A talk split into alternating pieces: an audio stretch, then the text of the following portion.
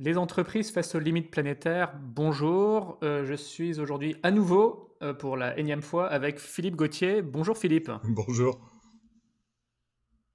On, ne se quitte plus. Alors la dernière fois, tu es intervenu sur la question des métaux critiques euh, à la transition énergétique.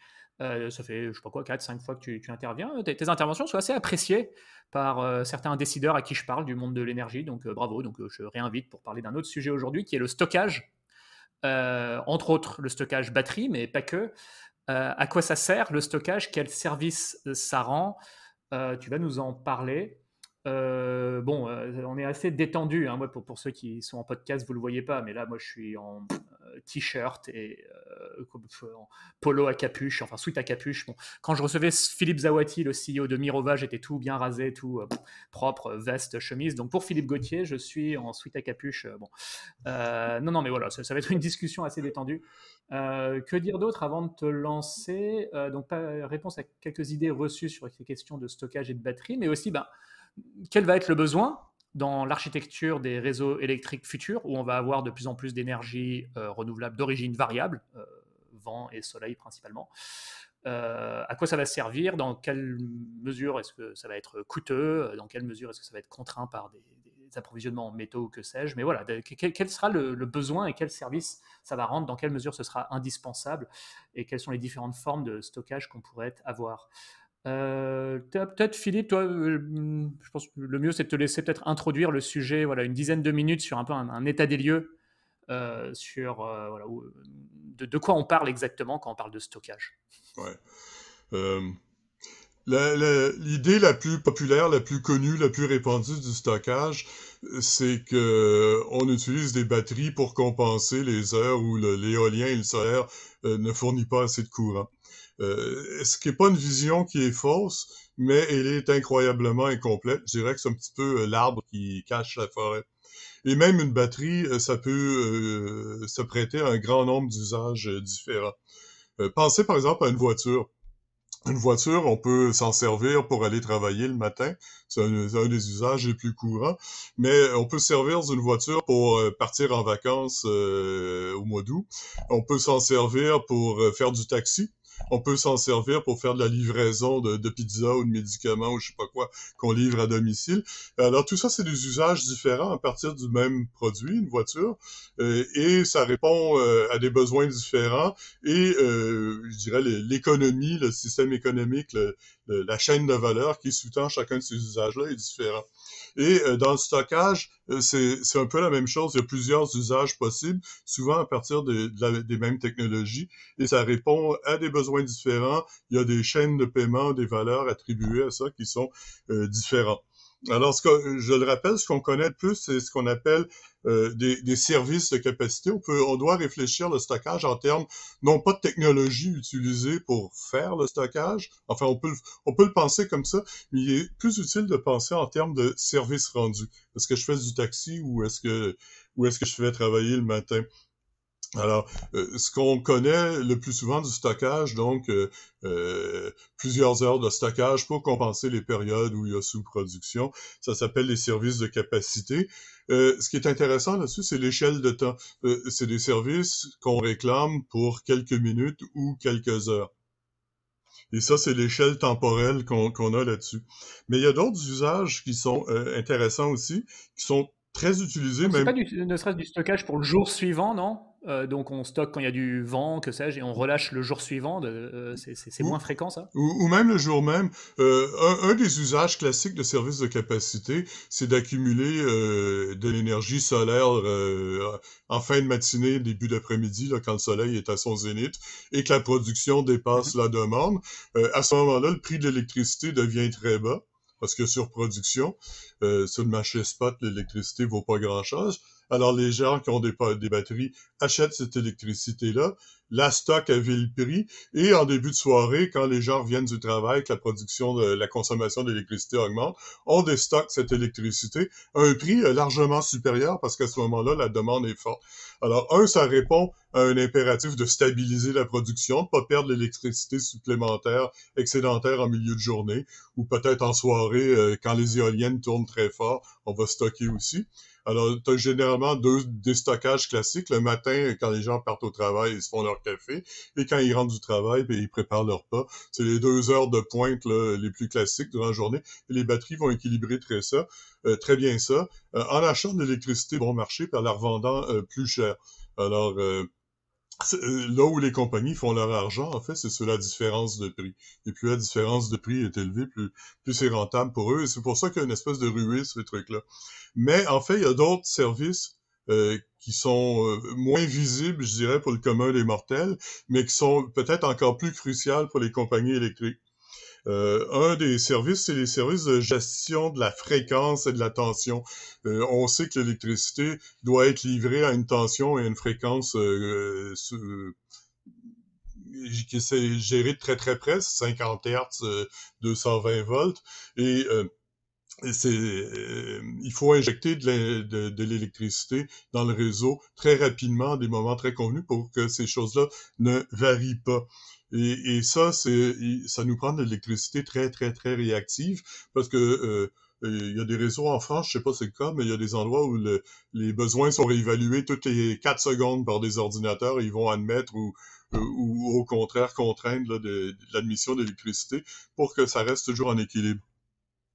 Euh, vous, savez, je, vais ouvrir une parenthèse ici, mais, euh, mettons, supposons que vous avez un réseau euh, où la consommation est d'un mégawatt d'électricité. Je veux dire, il y a plusieurs clients, il y a une grosse centrale qui fournit un mégawatt. Tout ça est en équilibre.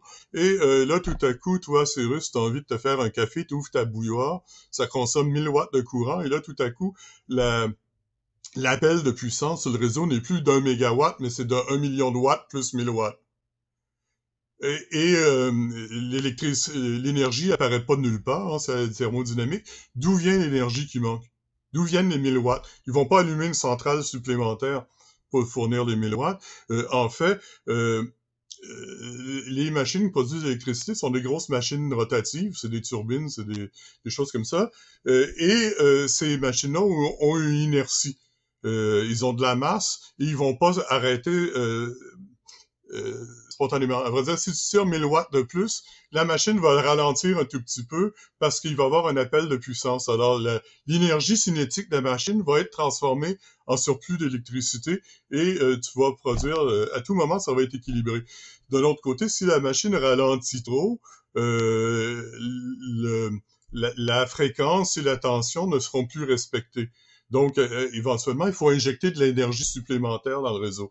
Les machines rotatives euh, vont euh, donc fournir un peu les, les, petites variations, vont couvrir les petites variations, mais quand il commence à avoir des variations plus importantes, il faut injecter plus de euh, plus d'électricité. Un des problèmes qu'on a, c'est que euh, bon, les éoliennes, ça va, c'est des machines euh, rotatives, ils sont pas très grosses, mais il y en a plusieurs, donc ils, ils fournissent de la masse.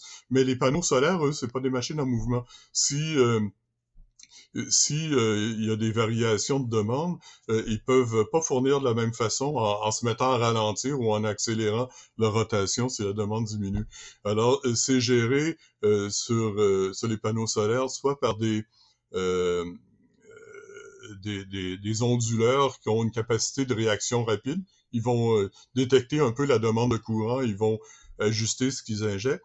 Ou alors, on peut mettre euh, des machines rotatives entre deux. Ce qu'ils font en Australie, ils ont des, euh, compensateurs euh, synchrones qui sont en fait des machines rotatives qui produisent rien. On injecte du courant dedans, ils se mettent à tourner et ils vont réagir comme une génératrice ou comme une turbine aux variations de courant. On a créé de la masse en mettant une machine rotative lourde avec un volant d'inertie entre la source d'électricité et le consommateur. Et ça gère tout ça. Ça, ça se fait très bien.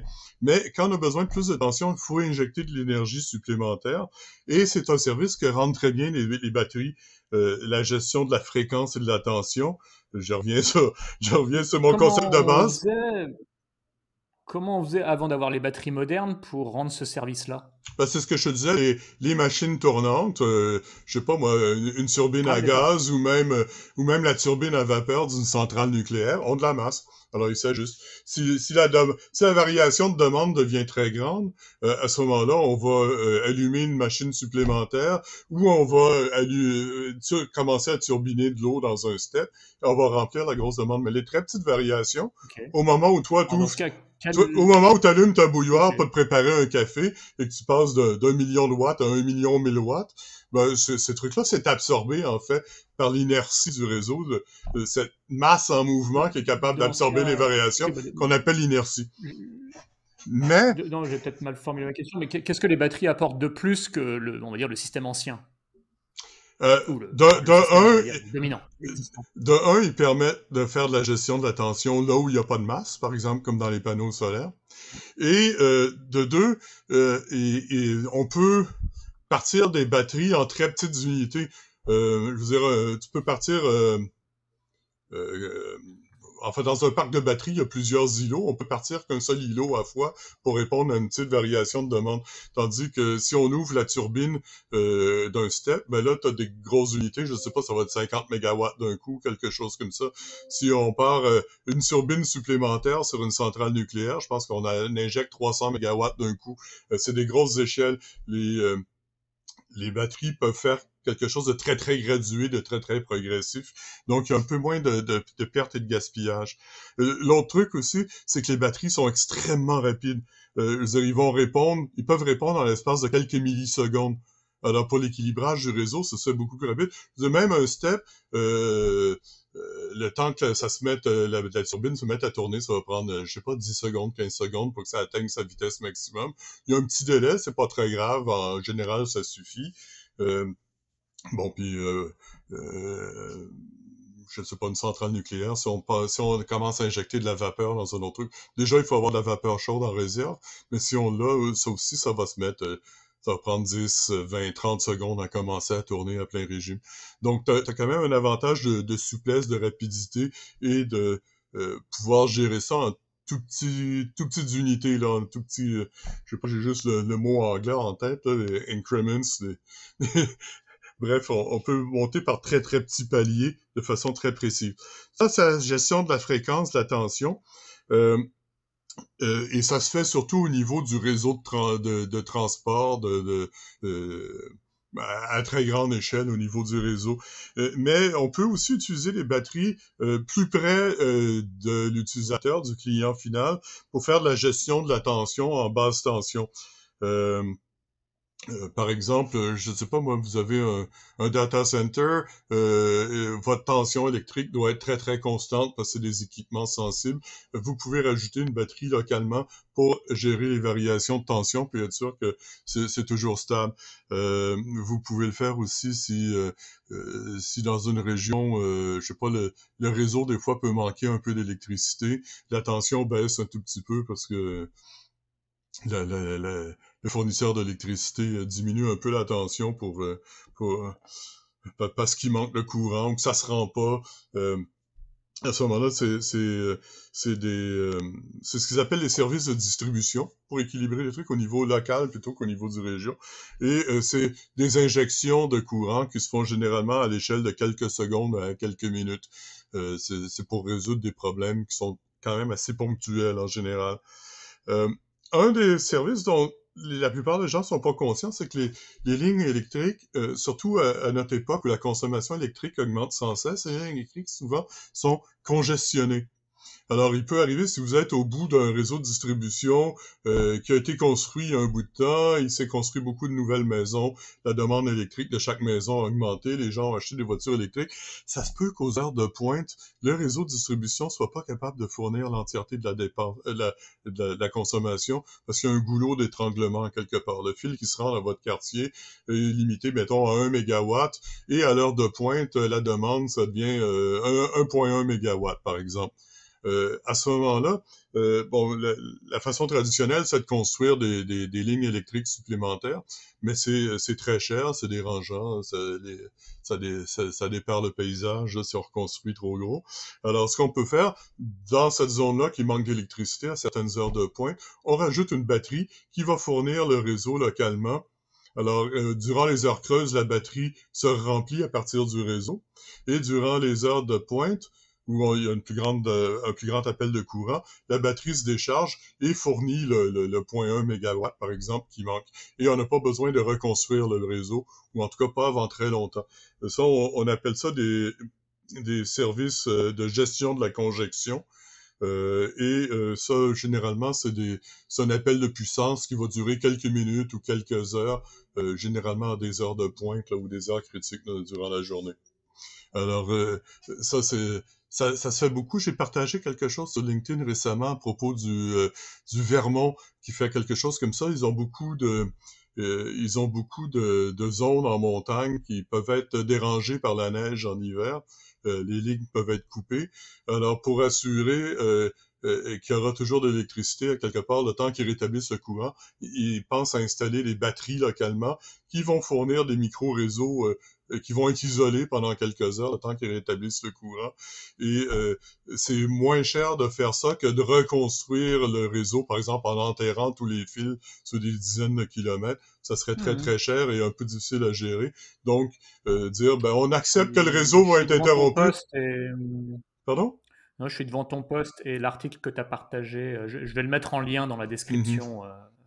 Donc, euh, il y, a toutes sortes d'usages très créatifs qu'on peut faire des réseaux comme ça, euh, des, des batteries, euh, pour renforcer les réseaux, pour pallier leurs faiblesses, pour assurer plus de, de, stabilité.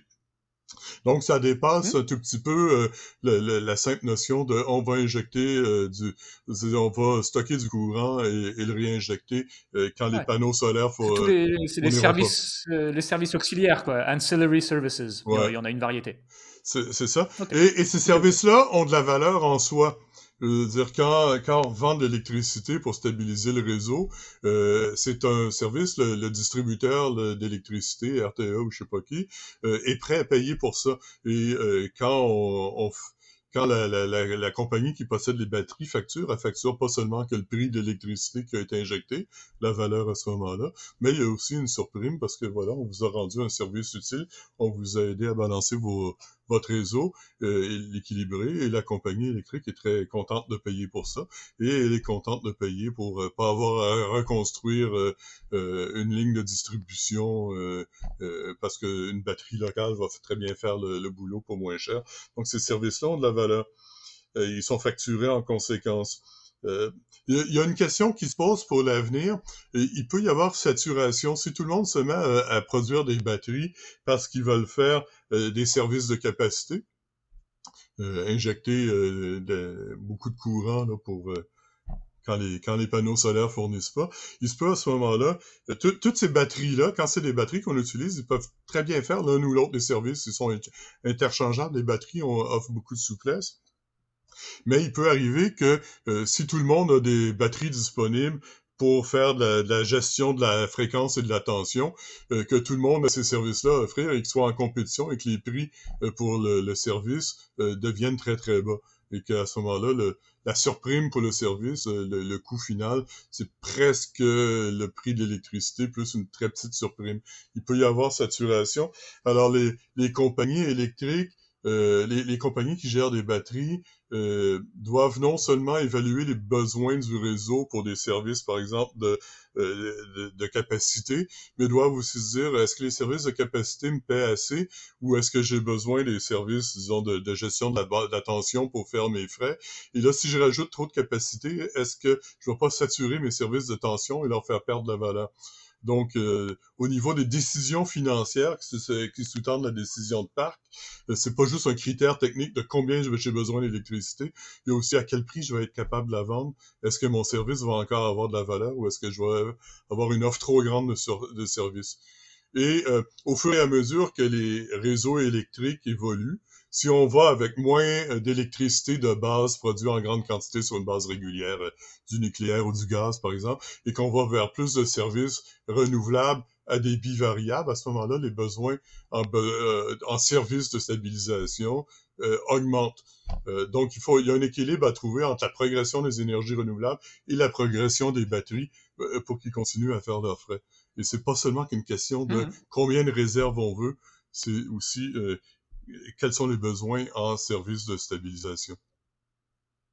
Euh, mmh, ça mmh. pose par exemple le ça pose par exemple le problème pour euh, ce qu'on appelle le vehicle to grid, l'idée qu'on pourrait brancher nos batteries nos, nos, batteries de véhicules électriques pour soutenir le réseau, ça sert de réserve de batterie. Euh, euh, les, les, batteries de voitures électriques coûtent assez cher et il faut compenser les gens qui branchent leur batterie pour l'usure de leur batterie, sinon c'est pas intéressant. Donc euh, si vous, si vous offrez votre batterie comme réserve au réseau, il faut que le réseau vous compense de façon qui va compenser l'usure euh, prématurée de la batterie. Enfin, c'est pas une usure excessive, mais il faut quand même le prévoir. toutefois, s'il y a trop de gens qui se branchent, qui offrent leur voiture, Là, pour le moment, c'est pas le cas. Ces services-là sont un peu une vue de l'esprit. Mais supposons qu'on arriverait dans un futur où ces services-là deviennent très populaires, euh, qu'il y a 20, 20, millions de voitures en France qui sont branchées sur le réseau. Il y a peut-être une surcapacité mmh. de, de euh, de, de batteries, trop de gens qui veulent offrir de l'électricité. Et à ce moment-là, euh, comme l'électricité stockée a presque plus de valeur parce que l'offre est excessive, là, on serait plus capable de payer euh, le fournisseur individuel, propriétaire de voiture, à la juste valeur du service qu'il rend. Donc là aussi, il y a un équilibre à trouver. Cela dit, je sais pas, je, hmm, je sais pas sur 10 ou 20 millions de voitures quel pourcentage de voitures va être branché en tout temps et donc disponible. Mon impression, c'est que ça va être assez faible. Donc, euh, on, on, va probablement trouver un équilibre à quelque part, mais ces équilibres-là ne sont pas encore connus. C'est des choses qu'on découvre un, peu au fur et à mesure euh, où on avance dans ces, ces nouveaux territoires-là. C'est-à-dire, on, on, en apprend oui, ça, ça, ça, on est au stade expérimental et il y a des, des simulations des gestionnaires de réseau qui imaginent euh, dans 2040, 2050, quand on aura atteint tel taux de pénétration des énergies renouvelables variable. Peut-être que le véhicule to grid pourra rendre tel ou tel service, mais enfin, on est encore au stade de l'expérimentation de toute façon. Euh, ouais, mais dans ces expériences-là, la difficulté, c'est que le, le, prix de l'électricité et la valeur du service est elle-même dynamique. Elle est appelée à varier dans le temps en fonction de l'équilibre entre l'offre de stockage et la demande de stockage. Et ça, c'est la partie compliquée de la simulation. Avez calculé euh, euh, combien d'électricité sont capables de fournir 10 millions de voitures si on débranche, si on vide pas la batterie plus que 30%, et si, je sais pas, 10% des voitures sont branchées euh, euh, au moment X. Ça, on le calcule très bien, c'est facile. Mais quelle va être la valeur de cette électricité-là par rapport aux besoins euh, qui eux-mêmes varient dans le temps? c'est là que ça devient très compliqué là, pour faire des simulations. Donc, les simulations sont utiles, mais ça remplace pas entièrement l'expérience de comment on va être là. Disons, ça nous donne des lignes directrices générales et après ça, il faut s'ajuster en temps réel. Maintenant, les, les, stockages, on a beaucoup parlé de batteries, mais il n'y a pas que les batteries. Il existe en gros cinq types de stockage et il y en a certains qui sont utilisés depuis très longtemps, même si on s'en rend pas trop compte. Donc, si on a parlé actuellement, les batteries, on appelle ça du stockage électrochimique. Alors, le courant électrique est transformé dans une espèce de produit chimique, là, de, dans du lithium ou quelque chose. Il change chaque atome de lithium euh, accumule un certain nombre d'électrons. Donc ça, c'est du stockage électrochimique. Mais on parle aussi de stockage chimique. Euh, ça, c'est par exemple les projets qui reposent soit sur euh, accumuler de l'hydrogène, accumuler du biométhane, accumuler par exemple de l'ammoniac comme carburant, quelque chose comme ça. Donc ça, c'est de l'électricité qui a été transformée en ammoniac, en hydrogène. Et qu'on peut reconvertir en électricité, mais c'est du stockage chimique qu'on appelle. Euh, on utilise depuis très longtemps du stockage. Dans le cas du biométhane, c'est si par exemple on produit euh, énormément de gaz dans un méthaniseur, on le stocke quelque part et le jour ou la minute où on en a besoin, on le brûle pour en faire de l'électricité. Voilà. C'est ça. On aura stocké du biométhane quelque part. Dans, le cas du biométhane, c'est un peu différent parce qu'on ne parle pas d'électricité. D'habitude, on parle d'une biomasse quelconque qu'on va convertir en méthane et un jour, on pourra la reconvertir en électricité ou l'utiliser directement pour faire de la chaleur. Mais euh, tu sais, euh, actuellement, le biométhane est souvent brûlé au fur et à mesure pour produire de l'électricité de, de, base, mais on peut aller, on peut aller vers un état, vers une situation où on utilise au jour de jour seulement les renouvelables variables et le biométhane est stocké pour les jours où il va manquer euh, un mmh. petit peu de courant. Et là, à ce moment-là, on part des usines à gaz alimentées au biométhane. Les quantités de biométhane ne sont pas immenses, mais comme on s'en sert de façon ponctuelle, en fait, ça s'équilibre et ça permet d'équilibrer le réseau aussi. Ah Stockage mécanique. L'hydrogène, c'est bien si on le produit par euh, dire, électrolyse de l'eau avec une électricité d'origine renouvelable. Donc on stocke l'hydrogène et euh, on le réutilise le le moment où on en a besoin. Euh, euh, bah, pour refaire de l'électricité quand on en veut, mais, mais, il y a beaucoup de pertes, le rendement est pas top. Euh, bon, bref, je sais pas où ça en est, si ça arrivera à quelque chose un jour à grande échelle. Le cycle de l'hydrogène n'est pas très bon, mais d'un autre côté, l'idée, c'est d'utiliser, au, fur et à mesure qu'il va avoir, que le, pourcentage d'énergie renouvelable va augmenter, il va y avoir de plus en plus de circonstances où on va avoir trop d'énergie, qu'on va être obligé de euh, bon, j'oublie toujours le nom, là. Euh, en anglais, c'est du curtailment. Euh, en, en, français, je l'ai dit, c'est de l'effacement. Voilà. Euh, on va faire de plus en plus mmh. d'effacement. Cette électricité, plutôt que de la perdre, à ce moment-là, on peut euh, la transformer en hydrogène. Et même si les pertes sont élevées, ben, de toute façon, on va remplacer 100% de pertes par, je sais pas, 60% de pertes. On, on, a quand même gagné à quelque part. Euh, quand on turbine de l'électricité nucléaire dans des steppes, tu as peut-être 30% euh, de perte, je suis pas trop sûr. C'est pas 100% efficace comme truc, mais euh, je veux dire, perdre 30% d'électricité par rapport à perdre 100%, euh, j'ai pas les centrales nucléaires qui, qui, tourneraient à vide pendant la nuit, euh, eh bien, on a, on a quand même gagné, et ces trucs-là se rentabilisent depuis longtemps. C'est possible. Euh, je veux dire, l'industrie est prête à payer en termes de perte d'énergie ou en en termes d'argent, c'est un peu la même chose, en fait. C'est grossièrement équivalent. Et prête à payer pour avoir des services de stabilisation parce qu'ils ont de la valeur en soi. Alors qu'on les paye en argent ou qu'on mm. les paye en perte d'électricité en chemin, en fait, c'est un peu la même chose, le sacrifice qu'on est prêt à faire parce que le service au bout est utile. Donc, je reviens à l'énergie mécanique. Euh, l'énergie mécanique, c'est connu depuis longtemps. Bah, c'est ça, Donc, ça fait, le, ça fait le, la passerelle vers ce que tu... Alors, ouais, c'est ça. Vous avez parlé de... Vous avez parlé de vous avez parlé de stockage chimique et donc stockage mécanique euh, avec, euh, bah, j'imagine, des, steps, stations de transfert d'énergie par pompage. Voilà. Des espèces de barrages réversibles qui permettent de. Voilà, ou même. Ou même, c'est de loin euh, la forme de stockage la plus répandue aujourd'hui, hein, c'est ça, enfin, de loin. en, France, peut-être. Mais je sais pas, au, Québec, on a, on a aucun. dans le monde, je crois que c'est 97% du stockage, c'est sous forme de step. Hein. Non, je pense que c'est sous forme de barrages hydroélectriques normaux, des barrages avec les grandes retenues. Euh, dire, euh, la, la, notion de returbiner de l'électricité, de repomper de l'électricité derrière le barrage, ça, ça se fait pas partout. Au Québec, c'est complètement inutile. On a des grandes rivières, on a des très grands barrages avec des très grands ah, réservoirs qui peuvent durer des mois. On n'a aucune espèce de step. Tout est derrière des barrages. Et on a un certain nombre de barrages au fil de l'eau aussi, qui eux ont pas de réserve du tout. Mais euh, dans les grands barrages ah, hydroélectriques. Euh, vous avez des grands barrages hydroélectriques aussi en France. Vous avez des réserves de, je sais pas, euh, plusieurs jours ou quelques semaines ou je sais pas quoi. Mais euh, au, Québec, on a des, on a des réservoirs de, de, 10 000 km carrés qui peuvent tenir des, des, des mois, en fait. Euh, ouais, dans le mécanique, t'as pas seulement que l'hydroélectricité, tu as des trucs comme les volants d'inertie. C'est des grandes masses de métal de plusieurs tonnes en mouvement et c'est de l'énergie cinétique et on peut ralentir cette masse-là pour la retransformer en courant. Ça, c'est quelque chose qui va stocker de l'énergie sur un horizon de peut-être 15 à 30 minutes.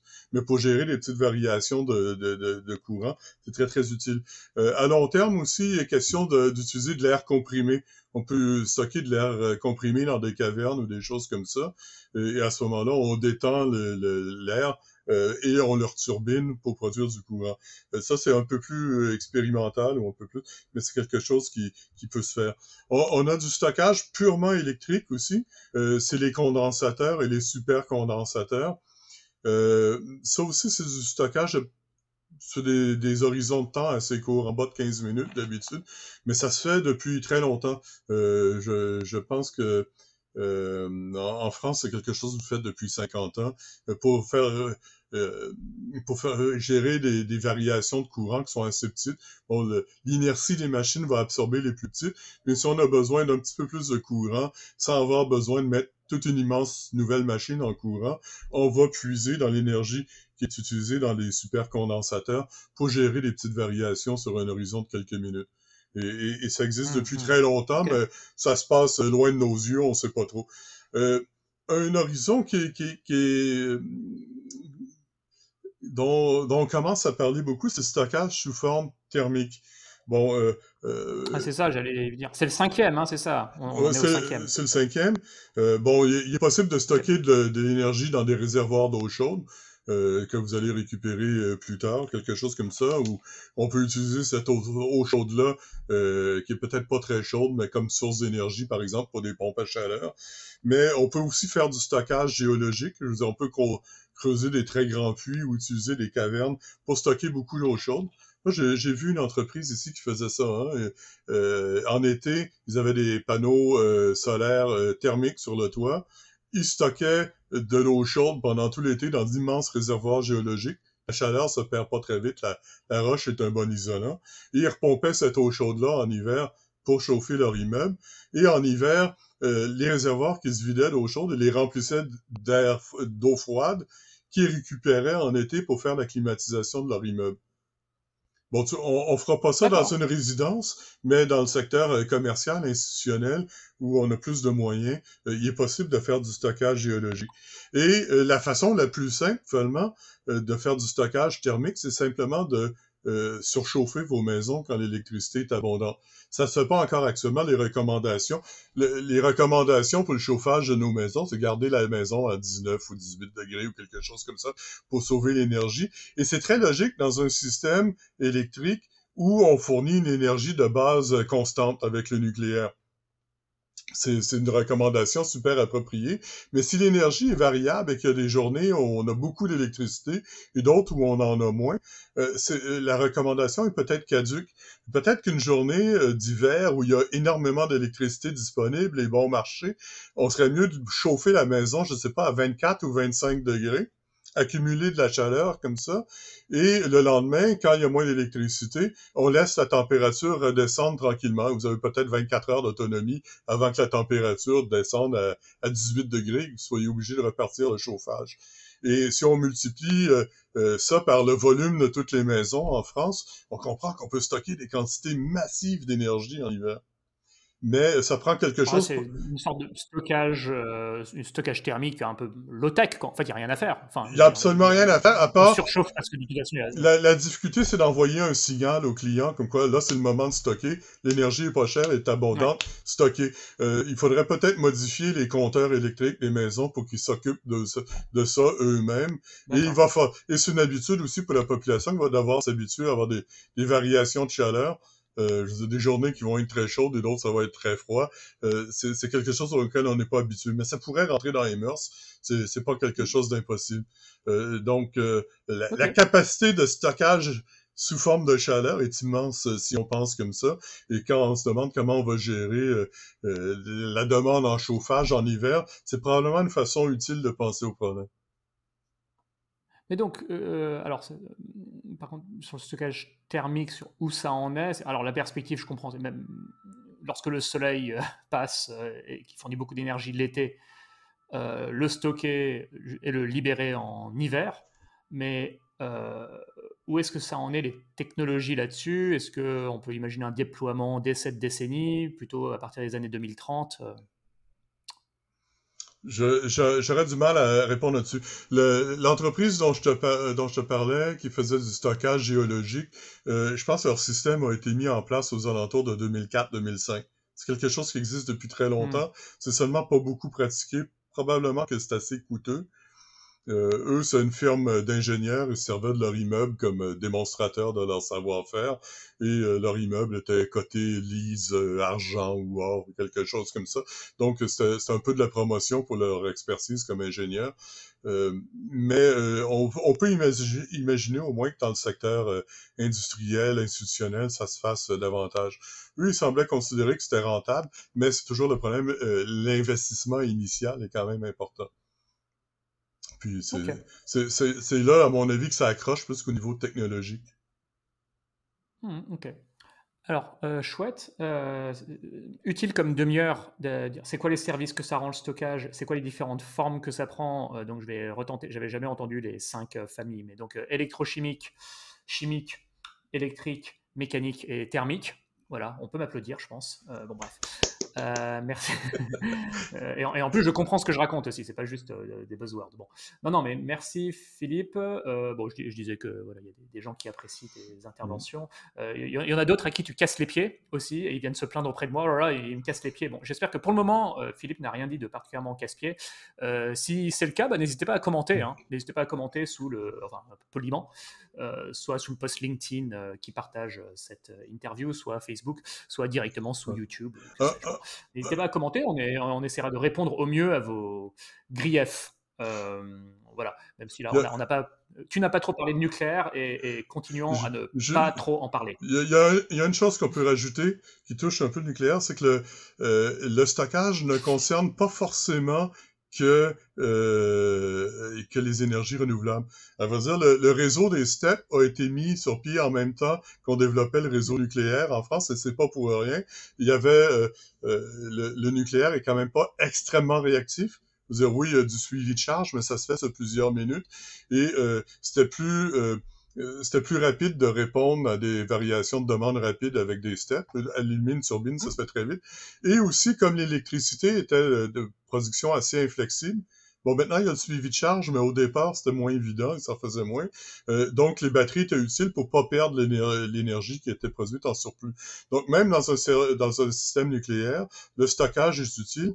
Et comme la capacité de nouvelles constructions de STEP est limitée, euh, en fait, on, pourrait stocker du nucléaire sur des batteries, il n'y a aucun souci. Euh, je pense qu'aux États-Unis, ils stockent un peu euh, de gaz sur des batteries. quand l'électricité devient très bon marché en milieu de journée, il y a quand même un peu de gaz dans le mix et euh, ça, ça, alimente les batteries aussi. Euh, parce que euh, une usine à gaz, ça prend plusieurs heures à la faire chauffer. Pendant ce temps-là, elle produit pas d'électricité.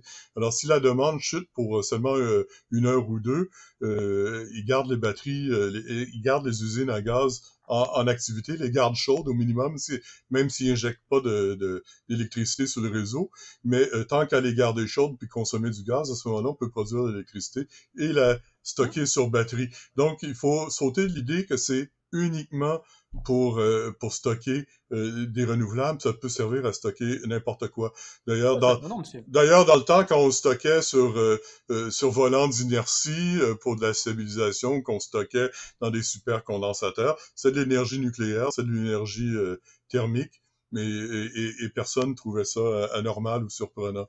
Donc les, besoins existent. C'est sûr qu'avec les énergies renouvelables à débit euh, variable, les besoins vont augmenter.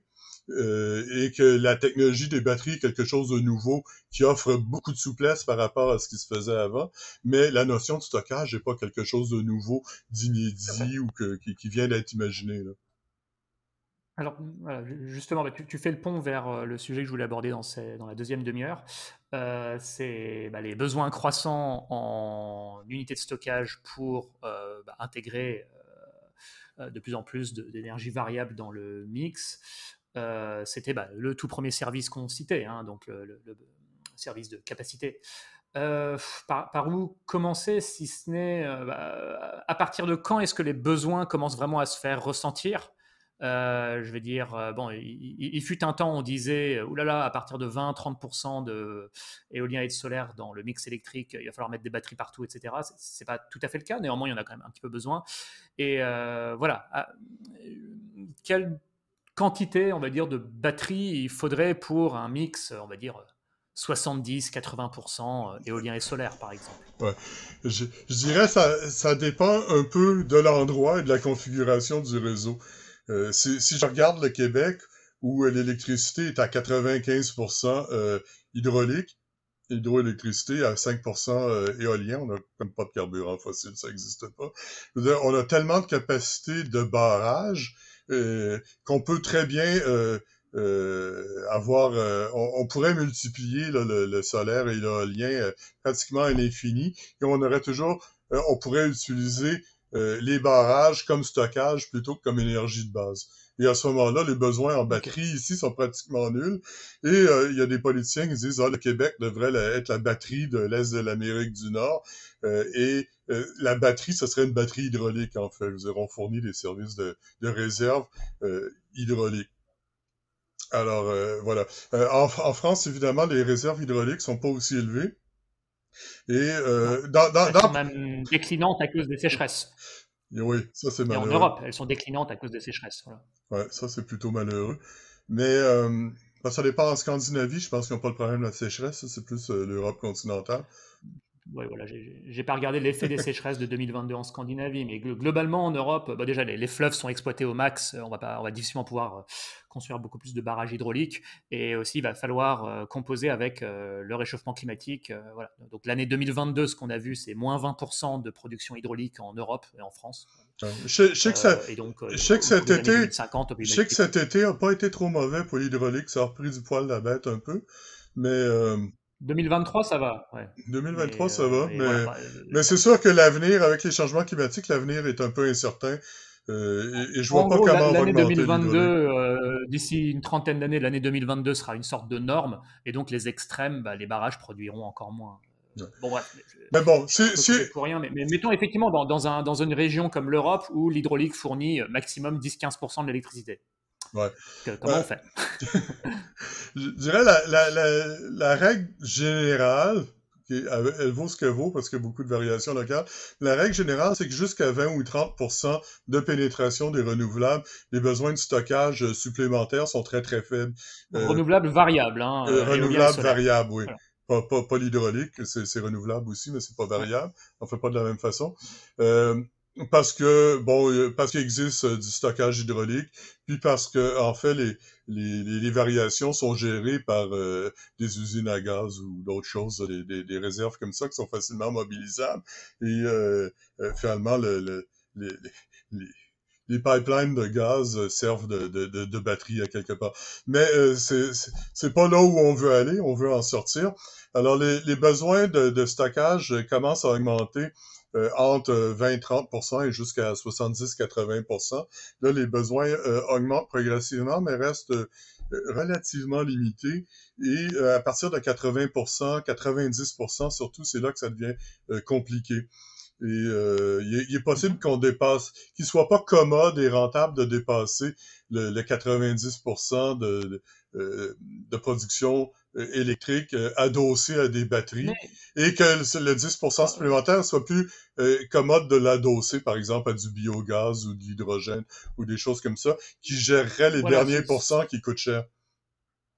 C'est ce que j'allais dire. Alors, donc, pardon Philippe, donc, pour bien reposer les, ordres de mmh. grandeur. Donc, mettons jusqu'à 70-80%. Voilà, on a assez d'études qui sont confiantes là-dessus. Éolien et solaire fournissent euh, jusqu'à 60, 70, 80%. Bon, on a déjà des exemples, hein, d'ailleurs, en Australie méridionale, où on pourrait revenir sur ce cas-là qui peut éventuellement préfigurer de l'avenir, mais en dehors de l'Australie méridionale, il y a aussi des simulations, des études d'experts qui essaient de projeter. Effectivement, ton, ton 70%, mettons jusqu'à 80%, sans trop trop de batterie, ça passe. Pour faire les 20-30% restants, bah, on a éventuellement de l'hydraulique, dans certains cas, et dans d'autres, non. D'ailleurs, Australie méridionale, il y a zéro hydraulique, donc c'est intéressant de voir. si, y en, et pour le reste, qui est fourni ni par de l'hydraulique, ni par de l'éolien, ni du solaire, pour le reste, effectivement, ce que tu es en train de dire, c'est euh, du gaz renouvelable, euh, alors euh, hydrogène, biométhane, que sais-je, enfin bref, et autres énergies, bon, bas carbone. éventuellement, s'il reste un tout petit reliquat de gaz fossile, bon éventuellement avec capture de carbone. Mais bon, euh, si à la limite le dernier problème à gérer, c'est 5 euh, derniers petits pourcents de gaz fossile, on s'en sort déjà pas trop mal. Quoi. Euh, et puis il y, a le nucléaire aussi quand même, mais là, quel, drame on a décarboné. Quel drame on a décarboné qu'à 95%. Ce serait, ce serait déjà un résultat fantastique en, en, attendant d'aller plus loin, mais je ne comprends pas. Il y a beaucoup de gens qui disent oui, mais on peut pas décarboner à 100% dans l'état actuel des connaissances. Euh, peut-être que oui, peut-être que non, mais si on décarbone à 90-95%, on a déjà... Juste l'électricité. Hein, on a déjà tellement fait un progrès énorme qu'il ne faut pas bouder notre plaisir. Euh, certes, on part de loin. Peut-être juste sur ce cas, euh, pardon, je fais un peu une obsession sur l'Australie méridionale. Là. Donc c'est une région australienne assez isolée, d'environ 2 millions d'habitants, qui, il y a 15 ans à peu près, avait quasiment zéro renouvelable et 100% fossile, essentiellement charbon et gaz. Hein. 15 euh, ans plus tard, ils ont 70% éolien et solaire. Euh, un tiers des maisons ont des toitures solaires. Enfin bon, tu en parleras mieux que moi. Ils ont 0% hydro, donc pas de fleuve, ou alors pas des fleuves exploitables. Et pour le moment, donc 70% éolien et solaire et 30% gaz. Et ils ont si j'ai bien compris, un peu de batterie qui fournit 5% de l'électricité. Euh, et ça équivaut à de l'ordre de 5 heures de batterie. Alors, je viens peut-être de. Moi-même, je ne comprends pas tout ce que je viens de raconter forcément. Euh, ah, le but, c'est aussi de se débarrasser de ce qui reste de gaz. Alors, je ne sais pas trop comment, mais de, aujourd'hui, c'est 30%. Le but de cette région, c'est demain de passer à beaucoup moins. Est-ce que tu peux expliquer déjà, je pense, il y a un choix à faire déjà entre foisonnement et stockage. Donc, euh, on peut éventuellement mettre énormément de panneaux solaires, d'éoliens qui surproduisent et par moment euh, on jette euh, le surplus qui ne sert à rien. mais ce sera toujours moins cher que de mettre un peu, enfin, plein de batteries qui vont stocker au moment où on surproduit et qui relâchent. Donc, en quelque sorte, ce serait peut-être même moins cher de surproduire et de jeter que de mettre des, que, que d'essayer de stocker tout en batterie. mais je pense que c'est un, c'est un juste milieu à trouver et que voilà, faut voir ce qui est économiquement le plus euh, judicieux. Là, Pardon pour cette longue interruption, mais c'est pour aux limites de nos connaissances. Hein? Tu es, aux limites de nos connaissances. Pour le moment, on essaye de, euh, d'estimer euh, entre plus de batterie puis plus de foisonnement, qu'est-ce qui est le plus intéressant. Euh, et, et, le résultat peut défendre des temps. Veux-tu que je te parle un peu de l'Australie du Sud, des travaux de euh, oui, allons-y. C'est un bon cas sur lequel se pencher pour ces histoires de foisonnement, batterie, stockage, 70% de renouvelables. Enfin, oui, oui vas-y. Ouais. Euh, on, connaît euh, beaucoup de choses sur l'Australie du Sud à cause des travaux d'un dénommé David Osman, qui est un Australien. Il travaille dans le réseau pour une compagnie électrique en Australie. Il a accès à quelque chose qui est intéressant, c'est-à-dire les données de comment est-ce que la météo se transforme en production électrique avec, euh, je sais pas, tel, tel niveau de vent, combien leurs éoliennes vont produire, tout ça. Il a accès à toutes ces données-là. Et euh, ce qu'il a fait, Osman, il a inventé un système électrique euh, imaginaire. Dit, supposons que l'Australie du Sud soit rendue à 105% de renouvelables. C'est le seuil qu'il a déterminé. Euh, il y a un peu de foisonnement là-dessus, il y a un peu de surproduction. 105%, euh, c'est comme 105% de la production, euh, de la consommation moyenne ou quelque chose comme ça. Alors, il a, il a imaginé un système avec 60%, je crois, de, de photovoltaïque, puis que 45% d'éolien. Et depuis deux ans, il injecte les données météo de jour en jour pour voir, et, et il a adossé ça à 5% de batterie. 5 euh, heures de, réserve de batterie. Et euh, il regarde, euh, il regarde de semaine en semaine sur ces bases-là, quel pourcentage du temps est-ce que ce système-là répond à tous les besoins réels qui ont été exprimés en Australie du Sud. Et de semaine en semaine, il trouve une moyenne de 98,9% du temps le système couvre, avec 5 heures de batterie seulement. Le reste du temps, il suppose, ben là, à ce moment-là, il faudrait partir les usines à gaz. Euh, mais ça, ça, veut, ça veut dire à quelque part qu'on est rendu à 5% de gaz ou je sais pas quoi. les déficits, en plus, sont pas énormes. C'est pas parce que euh, le réseau a pas couvert que euh, c'est pas parce que le système a pas couvert toute la demande qu'il a fourni 0%. En général, il va fournir entre 90 et 95% de la demande au moment euh, où, où, le vent et le soleil sont insuffisants. Et tout ça sur 5 heures de batterie. Euh, là, il présume que euh, quand il y a un déficit, on va partir des usines à gaz. Mais en fait, on pourrait très bien faire de la gestion de la demande aussi. Inciter les gens à moins consommer, fermer des usines comme ça. Et à ce moment-là, si, si ce système-là était bien développé, on n'aurait pas besoin du gaz du tout. Euh, alors, et, et euh, Bon, il fait ça depuis deux ans. Il y a eu pratiquement 99% de, moyenne comme ça. Je pense que le, pire moment, je pense que le système couvrait à 89 ou 90%. Ça, ça a été le pire moment sur deux ans. Donc, euh, le déficit n'était pas gigantesque. Et euh, là, il est rendu à se poser des questions supplémentaires maintenant que ces résultats-là. Euh, c'est qu'est-ce qui se passerait si avoir un, au lieu d'avoir un système dimensionné à 105%, on passait à un système dimensionné à 115 euh, ou 120%, ou si on augmentait la capacité de batterie? Alors, dans, dans, le contexte particulier de l'Afrique de, australe, où le soleil et le vent sont quand même assez abondants, il semble plus avantageux de faire du foisonnement. L'Australie méridionale, pas l'Afrique australe, mais... Euh, oui, l'Australie méditerranéenne. Oh là là là là, je suis perdu, moi, en Afrique. Euh, donc, euh, il semble plus avantageux dans ce contexte-là particulier euh, de, de, faire du foisonnement, d'installer plus de, de, de solaire et d'éolien qu'il en faut, et quitte à sacrifier quand il y a des surplus. Euh, que d'installer plus de batteries.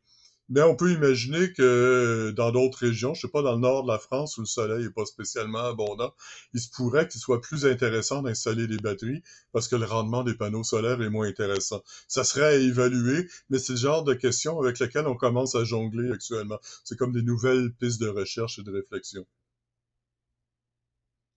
Je sais pas si je suis clair ou si ça des questions supplémentaires. Bah, tu sais, non, non, mais c'est passionnant. De, la recherche a pas mal avancé aussi depuis quelques années euh, euh, sur ces sujets-là. Déjà, on a les retours d'expérience de pays qui sont assez avancés, on a une meilleure compréhension des, enjeux, on a plus de données aussi. Euh, est-ce que tu peux mieux expliquer cette histoire pardon, de, 5 heures de batterie? Ça veut dire que... non mais vraiment, ça fait des mois aussi que dans, nos, discussions privées sur LinkedIn, j'ai l'air de bloquer là-dessus. Ce, que je comprends, c'est qu'il faudrait que le système de batterie puisse être capable de, à tout moment, avoir la capacité nécessaire pour répondre à un besoin pendant 5 euh, heures, au cas où il n'y a aucune autre, aucun autre moyen de... Est-ce que c'est ça? C'est-à-dire pendant 5 heures, la consommation nationale peut être remplie par les batteries C'est ça que ça veut dire? Non. pas, pas exactement. Ah, bah, voilà, j'ai toujours pas compris. pas exactement. Euh, enfin, dans, dans, certains cas, oui. Dans, dans, dans les simulations, euh, dans les grandes simulations qui font à l'échelle internationale, comme Jacobson aux États-Unis ou euh, l'équipe de Breyer en Finlande, euh, ils sont arrivés à la conclusion qu'avec cinq heures de réserve dans le système, on couvrait à peu près tous les besoins de stabilisation. y compris, y compris la plupart des Dunkelflaute, les journées sans vent et sans soleil euh, sont un petit peu un embus dans le langage parce que des journées absolument sans vent, ça existe à peu près pas. Et des journées sans soleil, ça existe pas. Le soleil se lève à tous les matins. Mais c'est sûr que si c'est nuageux, très nuageux, les panneaux solaires produisent beaucoup moins, mais la production est jamais zéro, faut pas l'oublier. Euh, alors donc, euh, dans les simulations, ils disent que 5 heures de stockage devrait couvrir à peu près tous les besoins. Pour les cas vraiment particuliers, à ce moment-là, on a euh, nos réserves de biogaz qui serait donc gardé en réserve et pas utilisé pour de l'électricité de base, mais vraiment comme réserve de, puissance. Euh, mais euh, bon, la, façon dont ça marche, en fait, c'est que les, parcs de batteries sont, ont deux cotes. On va avoir un parc, par exemple, qui est capable de fournir 100 MW de courant à la fois. Euh, donc, un parc de 100 MW va être capable de stocker, d'absorber 100 MW du réseau pour remplir ses batteries et va être capable de restituer 100 MW. Ça, c'est le, débit d'électricité, la quantité de courant qui passe à la fois. Et après ça, la question, c'est combien de temps est-ce qu'on peut euh, décharger la batterie à ce rythme-là? Et là, ça va être 4 euh, heures, 5 heures, 2 euh, heures. Donc, ça va être une batterie de 100 MW et 200, 300, 400, 500 MWh. Les batteries sont cotées pour les deux d'habitude. Alors, il, y a, quelques années, les, batteries étaient cotées souvent pour deux heures. Tu allais avoir 100 MWh, 100 MW et 200 MWh. Mais la tendance actuellement est plutôt, euh, aux États-Unis, en tout cas, c'est beaucoup avec des batteries de 4 heures. Il faudrait probablement se rendre à des batteries de, de, 5 et 6 heures pour, pour mieux faire. Mais dans le contexte actuel, ça, ça répond déjà à beaucoup, beaucoup de besoins. Et euh, bon, deux, heures, euh, cinq heures ou quatre heures, il faut comprendre que c'est un taux de décharge maximum. Euh, c'est pas parce que le réseau a besoin d'électricité d'appoint qu'il a besoin d'aller puiser dans ses batteries qu'il va forcément les décharger à plein rythme. Si euh, euh, si vous avez euh, une batterie de 100 MW, euh, 500 MWh, et que vous déchargez au rythme de 50 MWh, ben à ce moment-là, votre réserve va vous durer 10 heures, pas 5. donc, si, si l'appel de puissance pendant la journée, pendant la nuit est moins forte qu'en soirée à l'heure de pointe où tout le monde puise, à ce moment-là, votre batterie de 5 heures peut vous faire durer toute la nuit. Surtout si, surtout si à minuit, il se met à vanter très très fort, que les éoliennes produisent plus et qu'il y a moins d'appels de puissance ou qu'on peut même commencer à recharger la batterie. il est envisageable, selon la météo, que les batteries aient plusieurs cycles de charge et, et recharge chaque jour. En général, on mise sur à peu près un cycle par jour, mais euh, dans certaines circonstances, ça pourrait être plus. Mmh.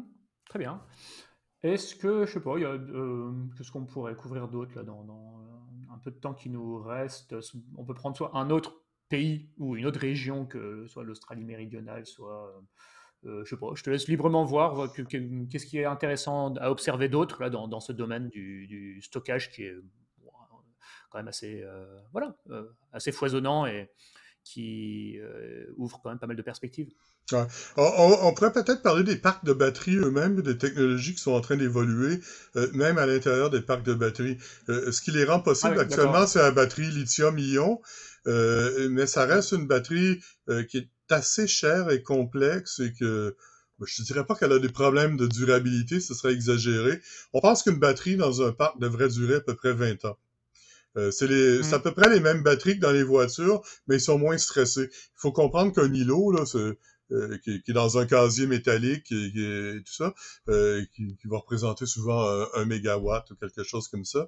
Il faut comprendre que ces casiers-là, en général, sont chauffés et climatisés parce que sinon le soleil tape dessus puis ça chauffe beaucoup. Euh, alors ces batteries-là fonctionnent à température à peu près constante. Alors non seulement ça assure un meilleur débit puis un meilleur stockage, vous avez une batterie froide fournit moins de courant, puis une batterie euh, qui surchauffe euh, stocke moins bien, il y a plus de résistance. Alors les gardant à température constante, ils stockent mieux, mais aussi ils vieillissent moins vite. Euh, il y a des incertitudes sur les batteries de voitures parce qu'elles sont exposées à beaucoup de chaleur, beaucoup de froid. Euh, au Québec, en plus, euh, en hiver, la, capacité de la batterie va baisser de 25, 30% 40% par très grand froid parce que les réactions chimiques se passent moins bien. Mais les batteries parc sont euh, pas exposés à ça, sont stabilisés point de vue température et ils sont pas exposés à des vibrations non plus comme dans une voiture. Alors ils devraient être euh, stables pour beaucoup plus longtemps, peut-être une vingtaine d'années. Euh, ces batteries-là vont perdre un petit peu, les, batteries ça vieillit, se mettent à, à stocker un peu moins. Euh, puis à ce moment-là, la stratégie en général, c'est pas de remplacer les batteries, mais c'est de rajouter les batteries pour garder la capacité nominale euh, puis, euh, bon, les batteries sont garanties pour 20 ans. Est-ce que ça veut dire qu'à 20 ans plus un jour, on va toutes les changer? Euh, pas forcément. c'est pas le cas pour les panneaux solaires. Ils sont garantis pour 20 ans, mais on pense qu'ils vont probablement assez bien durer 30 ans, peut-être 35. Qui est à rajouter un peu de panneaux pour garder la capacité nominale du parc? Pour les batteries, c'est un peu la même chose, sont assez stables. Et ce qui arrive maintenant, c'est des, des batteries, des nouvelles technologies, les batteries au sodium qui s'en viennent euh, sont un peu plus lourdes, alors sont moins adaptés pour euh, l'automobile, mais dans un parc, la, question du poids n'a pas d'importance. Euh, ce qu'on se rend compte aussi, les batteries au sodium sont, une très belle densité. Dans un volume donné, on, on, a pas mal d'énergie. Alors, ça se pourrait que les, batteries au sodium soient adoptées pour les voitures aussi. Elles sont plus lourdes, mais comme ils comme ils stockent plus d'énergie par volume, on pourrait peut-être utiliser des plus petites batteries au final, et donc un peu moins lourdes. Euh, donc, il y a des choses comme ça. Euh, il y a des batteries euh, au vanadium aussi, là, des, des, comment ça s'appelait, des, des flux redox batteries en anglais. Je suis pas trop sûr comment ils appellent ça en français. Ça, c'est encore un peu expérimental, mais euh, il y a des technologies de stockage qui s'en viennent, qui sont plus intéressantes que les, les, les, batteries au lithium. On, on, pourrait dire aussi que les batteries au lithium, depuis une dizaine d'années, je pense que la quantité de lithium qu'il y a dans, par unité de batterie a diminué de quelque chose comme 70 ou 75% euh, on fait une meilleure utilisation du lithium. Euh, la quantité de cobalt est en train de réduire euh, ou même de tomber à zéro selon les, chimies exactes. Alors, on parle toujours de batterie au lithium, mais à l'intérieur de cette grande catégorie de batteries, il y a eu une grande évolution depuis 10 ans. Les coûts de revient diminuent aussi à cause des techniques de fabrication. Euh, donc, il y a des, des choses qui n'étaient pas possibles il y a cinq ans encore, qui, qui deviennent très possibles. Et euh, les, euh, les, Gigafactories d'Elon Musk, là, qui était le, le NEC plus ultra en 2018, quand il a ouvert la première, euh, Gigafactory, ça fait presque rire. Là. Giga, ça veut dire qu'elle va produire un gigawatt de stockage par année. Là, on commence à rêver d'usines qui vont produire un terawatt d'énergie par année. On est rendu à une échelle mille fois plus grande on n'est pas tout à fait là encore, mais on y arrive. De capacité de stockage. Ouais. Un, un, terawatt de capacité de euh, stockage. Hein. Ça veut dire un terawattheure, en fait. Ah, pardon, oui, ok. Pas s'en mêler dans les unités. C'est ça. Euh, Musk, c'est euh... Gigafactory, il, il, visait l'échelle de 1 euh, gigawatt. Je pense que l'usine du, du, de l'Arizona, je pense qu'il visait quelque chose comme 30 ou 40 gigawatts. Et en fait, il n'a jamais complètement atteint cet objectif-là. Euh, parce que les technologies qu'il utilisait sont devenues un peu dépassées et, trop chères euh, entre le moment où il a commencé la construction de l'usine et le moment où il aurait pu la finir. il achète beaucoup de batteries en Chine maintenant. Alors, c'est une industrie qui bouge euh, extrêmement vite. C'est intéressant de savoir que la, quantité de ressources qui va dans chaque batterie a tendance à diminuer assez vite. Et des fois, on voit des chiffres, là, oh, est-ce qu'il va avoir assez de lithium? Euh, souvent, ces, ces chiffres-là, c'est des estimations qui ont été faites il y a plusieurs années et ils tiennent plus entièrement la route actuellement. Euh, oui, bah d'ailleurs, euh, vous allez peut-être clore là-dessus. C'est entre ce que tu viens de dire sur, on va dire, l'amélioration des performances ce qu'on a dit dans l'épisode précédent sur les métaux critiques qui s'appliquent aussi au cas des batteries, et euh, ce qu'on a dit dans des épisodes encore antérieurs sur quand même bah, euh, l'indispensable sobriété. à un moment, on aura beau euh, retourner le sujet dans tous les sens, mais si nos modes de vie actuels, tout pareil, mais en, mais avec des énergies renouvelables, bon, ça crée quand même un certain nombre de problèmes, même si c'est bon. mais je sais pas, enfin, est-ce que tu aurais d'autres mots de conclusion sur, bah, sur tout ça? Euh, un, premier mot sur, les batteries de stockage, il faut se souvenir que c'est un tout petit pourcentage du marché des batteries. Euh, selon les estimations, euh, les batteries de stockage pour le réseau électrique vont représenter entre 15 et 25 ou au maximum 30% des besoins en batterie en 2030 ou en 2040. Le, le, gros de la demande. Le reste, c'est pour les transports. Ouais, le gros de la demande va vers les voitures. Et euh, ce qui. Euh, là, les camions, peut-être, ou les bus. Euh, ouais, les voitures, les camions, les bus, mais le, le, le, gros de la demande en batterie et ce qui fait vraiment une tension sur les ressources, c'est plus la demande pour le secteur des transports que pour le secteur des stockages, mmh. euh, que, dont même si on entrevoit une très grande croissance, les besoins euh, au complet seront pas si gigantesques que ça. Si, si c'était seulement que du stockage. c'est pas rien non plus. Euh... C'est pas rien, mais euh, puis, puis 30%, ça c'est comme le cas extrême. Là. On parle, ces temps-ci, on parle plus de l'ordre de 15 à 20%. Euh, donc 15-20% en gros des, du, du, marché des batteries, ce serait le réseau. Euh, peut-être 25%, enfin bon, un très grand max 30. Et le reste, euh, les voitures, demain les camions peut-être. Ouais, t'as, peut-être peut-être un 5 à 7% pour les appareils électroniques, là, ton téléphone, ton ordinateur portable, ces choses-là. Ah oui, c'est vrai. ça, ça existe aussi, mais par rapport à l'ensemble, c'est, anecdotique. Euh, le, le, nerf de la guerre, c'est les, c'est, les batteries. c'est, les batteries de, de, véhicules. Le transport. Sur, sur les Sur le changement des habitudes, euh, j'ai un peu mentionné euh, euh, nos, nos systèmes étaient basés sur la fourniture d'électricité à un niveau très très stable et assez continu pendant la journée. ça a encouragé je sais qu'en France, ils ont beaucoup encouragé la consommation d'électricité la nuit. Euh, dans, dans mesure du possible. Euh, euh, si on s'en va vers un système où il y a beaucoup d'électricité solaire, cette, cette recommandation-là devient caduque. à ce moment-là, il devient important d'utiliser le maximum d'électricité pendant le jour. Parce que c'est à ce moment-là qu'il est disponible, puis on veut quand même en stocker le moins possible. Donc, au terme des usages, en, en termes d'usage, ça risque de changer. J'ai évoqué tout à l'heure la question du, du, chauffage des maisons, de l'utilisation des maisons comme chauffage thermique. À ce moment-là, on pourrait euh, stocker de la chaleur pendant le jour, ou peut-être la nuit quand il vente très très fort et que beaucoup de courant est disponible, il faudrait accepter des variations euh, de, de, température, accepter que certains jours c'est correct et souhaitable de, de chauffer à 24 et de laisser tomber la température tranquillement à 18 dans les jours qui suivent, plutôt que de garder cet idéal de 18 très stable qui correspond en fait euh, à un monde où la fourniture d'électricité est très stable aussi. Euh, si la, j'avais jamais entendu parler de cette idée de effectivement d'ajustement euh, et de comportement euh, avant l'entretien d'aujourd'hui. Ouais. Euh, c'est comme la production d'hydrogène. Le stockage thermique. voilà. Et comme la production d'hydrogène, idéalement, il faudrait la faire les jours où il y a des surplus d'électricité, où il faudrait faire de l'effacement. Là, on redirigerait l'électricité en surplus qui serait perdue euh, pour faire de la production d'hydrogène. Euh, la grande question actuellement, c'est est-ce qu'on peut rentabiliser une usine sur cette base-là, euh, par production un peu intermittente? Et, stocker de l'hydrogène, la restocker sous forme, euh, par exemple, d'ammoniac plus tard et, la, garder en réserve pour les jours de, de les jours où il y a très peu de soleil et très peu de vent. Euh, mais ça, c'est. Mm. Il y, a, beaucoup de réflexions là-dessus. On n'est pas encore tout à fait rendu là. C'est un peu incertain. C'est quelque chose qu'on va découvrir au, fur et à mesure, je pense. la vraie question, c'est qu'actuellement, il n'y a pas assez de surplus, il n'y a pas assez d'énergie euh, renouvelable variable euh, pour qu'on puisse vraiment commencer à explorer ça. Mais si on accès, si on augmente le taux de pénétration, à un moment donné, il va y avoir des surplus importants qu'on va vouloir utiliser. Et, et je pense pas que tout va aller vers des batteries. On n'a pas besoin de tant d'énergie stockée. Hmm? Ce sera le mot de la fin. Merci Philippe.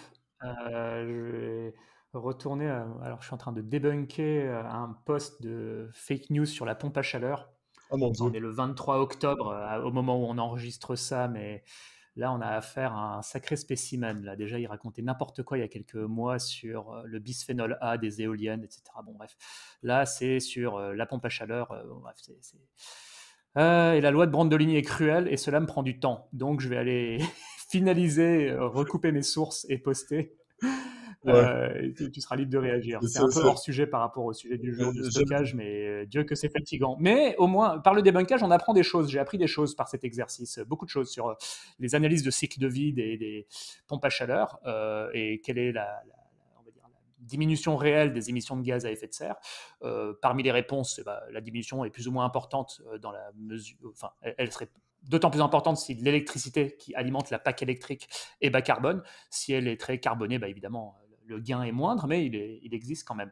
Bref, je peux, je, peux, dire, je peux, dire, sur les, sur les pompes à chaleur. c'est un autre sujet, mais euh, c'est la nouvelle. Ouais, c'est encore une des cibles des fake news, manifestement, de l'industrie pétrolière qui regorge d'idées pour euh, décrédibiliser. Euh, bon, bref. Des, pompes à chaleur, on en installe au Québec depuis 40 ans. Euh, mes parents en ont euh, depuis le milieu des années 80, quelque chose rendu à la troisième pompe à chaleur dans leur maison, et chaque génération de pompe à chaleur était plus performante que l'ancienne. Euh, dans les années 80, quand le Québec a implanté ça, c'est un programme qui s'appelait Biénergie. Euh, à l'époque, tout le monde avait des fournaises à l'huile, c'est-à-dire euh, comment ça s'appelle, des, des, chauffages au mazout, au fuel, quelque chose comme ça. C'est un peu le standard, plus que le gaz au Québec. Et les, à ce moment-là, l'idée, c'est que euh, la pompe à chaleur fonctionnait la plupart du temps sur l'électricité qu'on avait en surplus à l'époque.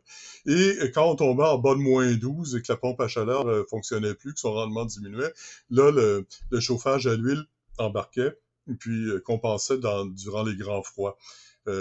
Ça, c'était le, truc initial. Et quand mes parents ont changé leur deuxième pompe à chaleur, la, technologie s'est améliorée et à vrai dire, on n'avait plus besoin de la fournaise à l'huile. Alors, ils ont carrément supprimé la fournaise à l'huile, le réservoir, de, mazout.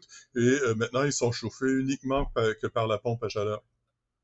Et euh, leur, troisième pompe à chaleur qu'ils ont installée récemment fonctionne jusqu'à moins 25 en mode euh, avec un cop. J'imagine que le cop diminue rendu à moins 25. Mais l'hiver passé, on a eu deux journées, je pense, où ça tombait à moins 28 la nuit. Et la pompe à chaleur fournissait. Ils n'ont jamais eu froid dans leur maison. Et ils n'ont aucun chauffage d'appoint, à part la pompe à chaleur.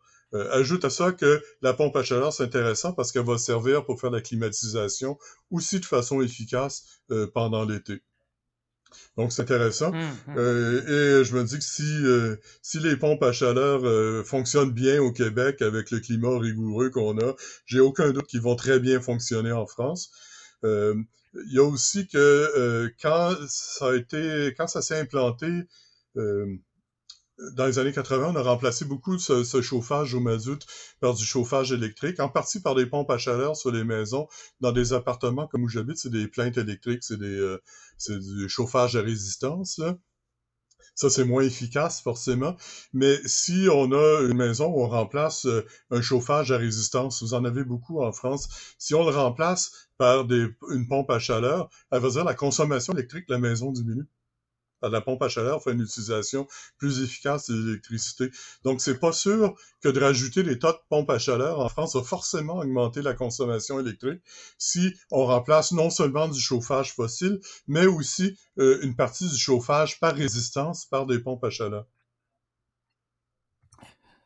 C'est ce que je répondrais. Ton, ton, ton, type, je sais de qui tu parles, là, qui, qui raconte un peu n'importe quoi. lui, lui, il dit il n'y aura jamais assez d'électricité pour toutes ces pompes à chaleur.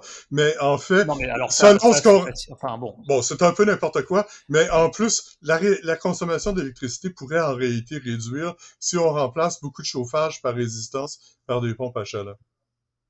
Non, mais oui, non, mais il y aurait tellement d'angles par lesquels objecter. Bon, et, effectivement, tu cites la, supposée euh, vulnérabilité au froid des pompes à chaleur. Bon, comme si on avait attendu euh, ce monsieur pour se poser la question. Bon, au Québec, comme tu le cites, mais aussi en Scandinavie, ça fait longtemps qu'on a du retour d'expérience. Euh, en effet, il y a un point au-delà duquel on perd en rendement, mais les performances s'améliorent. Et bon, là, sur ce point-là, je te laisserai peut-être compléter ma réponse. N'hésite pas sur les réseaux. Mais euh, là, sur ce point-là en particulier, je me contente de renvoyer vers des articles euh, du New York Times, du Washington Post euh, sur, ce sujet du froid.